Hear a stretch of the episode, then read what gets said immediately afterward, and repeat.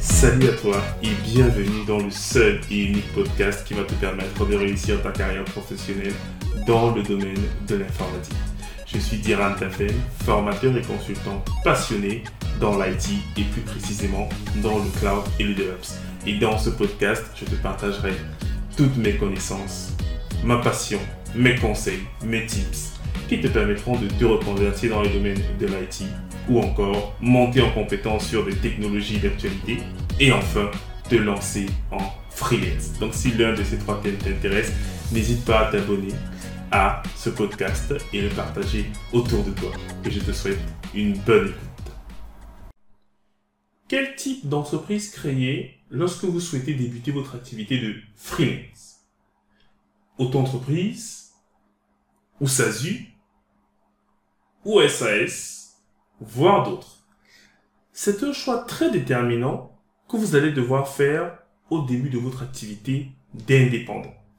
Et j'ai souhaité réaliser cet épisode-ci pour vous partager mon retour d'expérience à moi pour pouvoir vous aider à faire le choix qui correspond le mieux à votre situation. Et c'est également des informations que je donne, que je partage avec mes apprenants, notamment lors des formations pour ceux qui veulent devenir freelancing.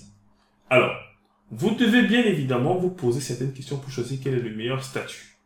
Alors, Forcément, l'auto-entreprise, c'est ce qui est privilégié parce que généralement, on n'a pas beaucoup de papasserie administrative à faire. L'immatriculation est faite assez rapidement et en termes de gestion, la déclaration elle est rapide. Vous déclarez le chiffre d'affaires, vous payez 25%, donc vous savez déjà ce que vous allez gagner en fait en amont. Vous le savez déjà. Bien.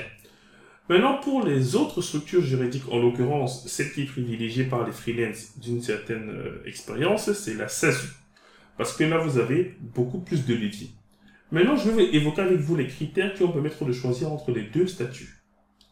Alors, déjà, la première question que vous devez vous poser, c'est est-ce que vous êtes en début de mission Parce que quand vous débutez une mission, notamment quand vous débutez également dans le freelancing, si c'est la première fois effectivement que vous travaillez avec ce client-là, il est important de ne pas mettre tous vos œufs dans un panier en prenant une structure juridique très compliquée à gérer.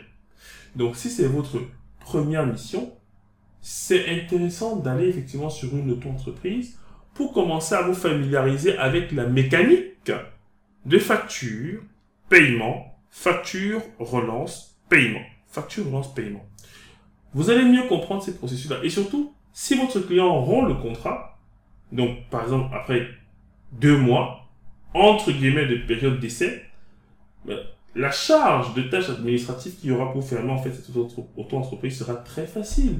Et vous pouvez repartir maintenant pour devenir salarié.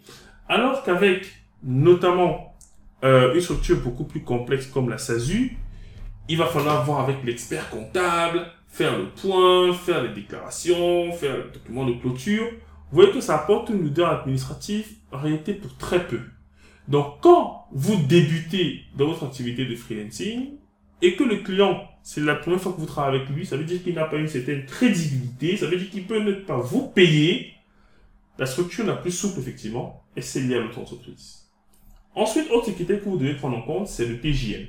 Donc, votre taux journalier moyen combien est-ce que vous serez payé à la journée? Parce que par rapport à ça, vous verrez en fait la limite de chiffre d'affaires que vous pouvez avoir. A des gens qui sont payés 250 euros la journée, 500 euros la journée, 1000 euros la journée.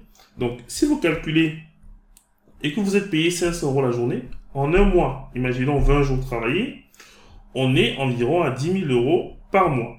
Si vous êtes à 10 000 euros par mois, vous allez potentiellement atteindre la limite de votre chiffre d'affaires le septième mois, c'est-à-dire les 70 000 euros qui sont effectivement imposés par l'État et que vous ne devez pas dépasser si vous êtes en auto-entreprise et que vous faites du service. Au-delà, effectivement, vous devrez facturer la TVA, mais je reviendrai dessus par la suite. Mais vous pouvez quand même dépasser effectivement cette limite de 70K.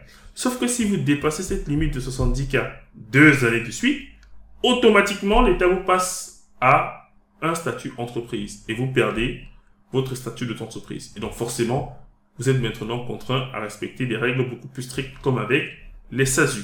Donc, deuxième élément, quel est votre TGM? Parce que c'est ce qui va vous dire après combien de temps vous devez déjà réfléchir à faire une structure beaucoup plus importante? Et vous aurez déjà eu le temps d'étudier le travail avec le client. Est-ce que c'est quelque chose qui va se prolonger dans le temps? Ou alors c'est une mission courte qui va finir dans trois mois. Auquel cas, vous restez en entreprise. Mais si vous avez une visibilité qui fera en sorte que euh, votre chiffre d'affaires, effectivement, va exploser dans le temps, ben, ça vous donnera déjà quand même un délai. Donc, vous allez voir cette partie-là au niveau du TGM. Ensuite, troisième élément, le client est-il sûr? Et je l'ai déjà précisé au début, mais je reviens encore dessus. Parce que lorsque vous travaillez avec un client, il y a des mauvais payeurs. Ou alors imaginez que la mission se passe mal. J'ai vu des freelances à qui on a dit qu'on les paye par la prestation parce que le client juge que la personne n'a pas répondu à la demande. Voilà. Ou alors les délais de paiement sont complètement fous. Donc, quand vous êtes dans ce genre de situation-là et que vous avez une grosse structure juridique à gérer, ça vous crée encore plus de problèmes. Et moi, je dis, quand vous débutez en tant que freelancing, c'est important d'avoir le moins de problèmes de gestion à gérer. Vous devez d'abord comprendre les mécaniques simples de gestion d'une entreprise. Facture, recouvrement. Facture, recouvrement, déclaration. Voilà.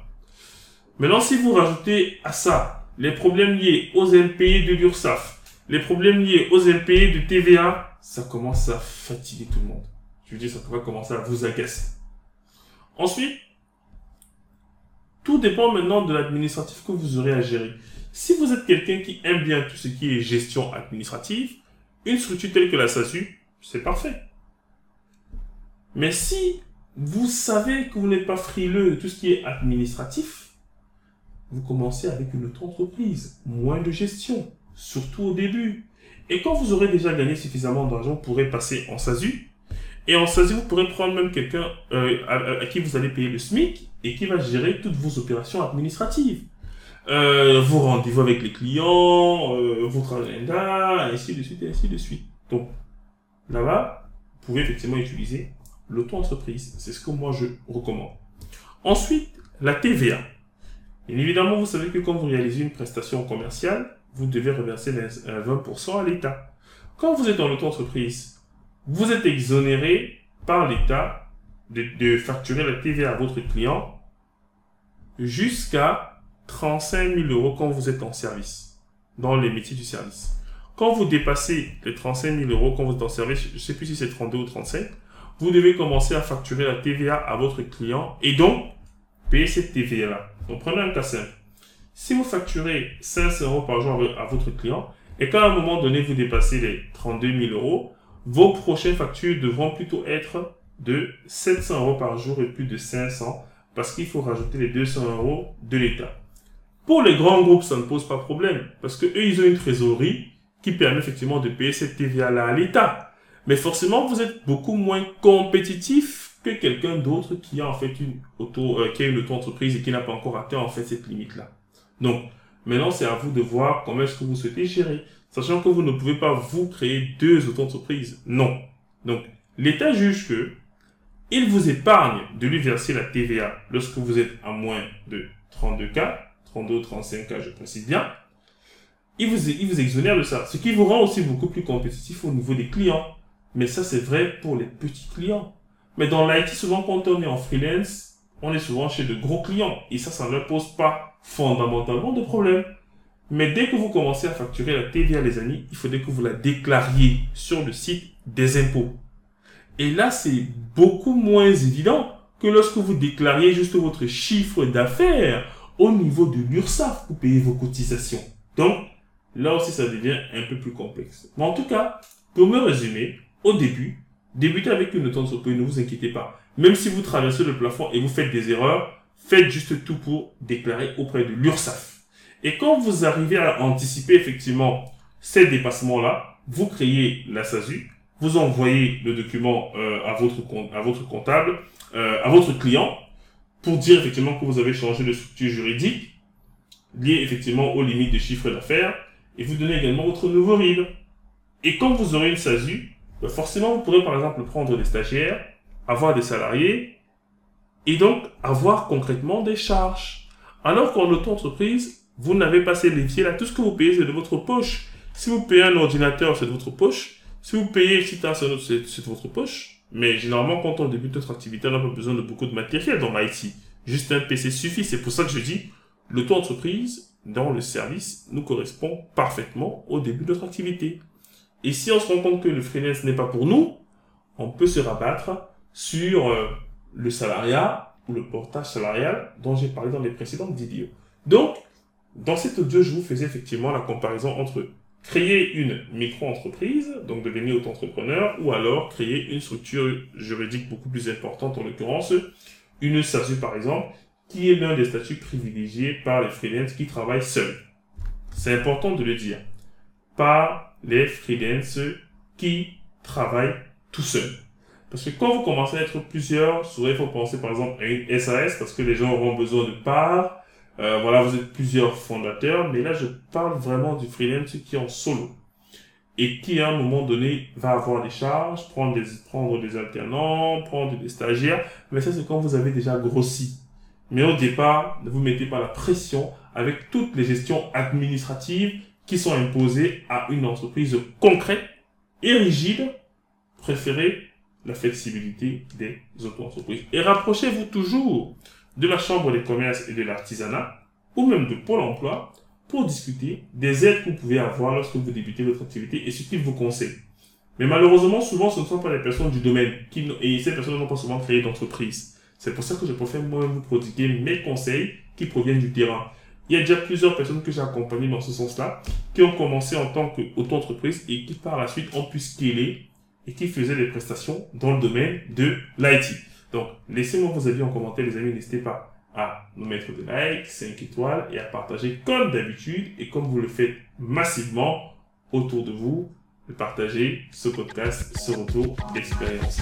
Et moi, je vous dis à très bientôt. On se revoit pour le prochain épisode.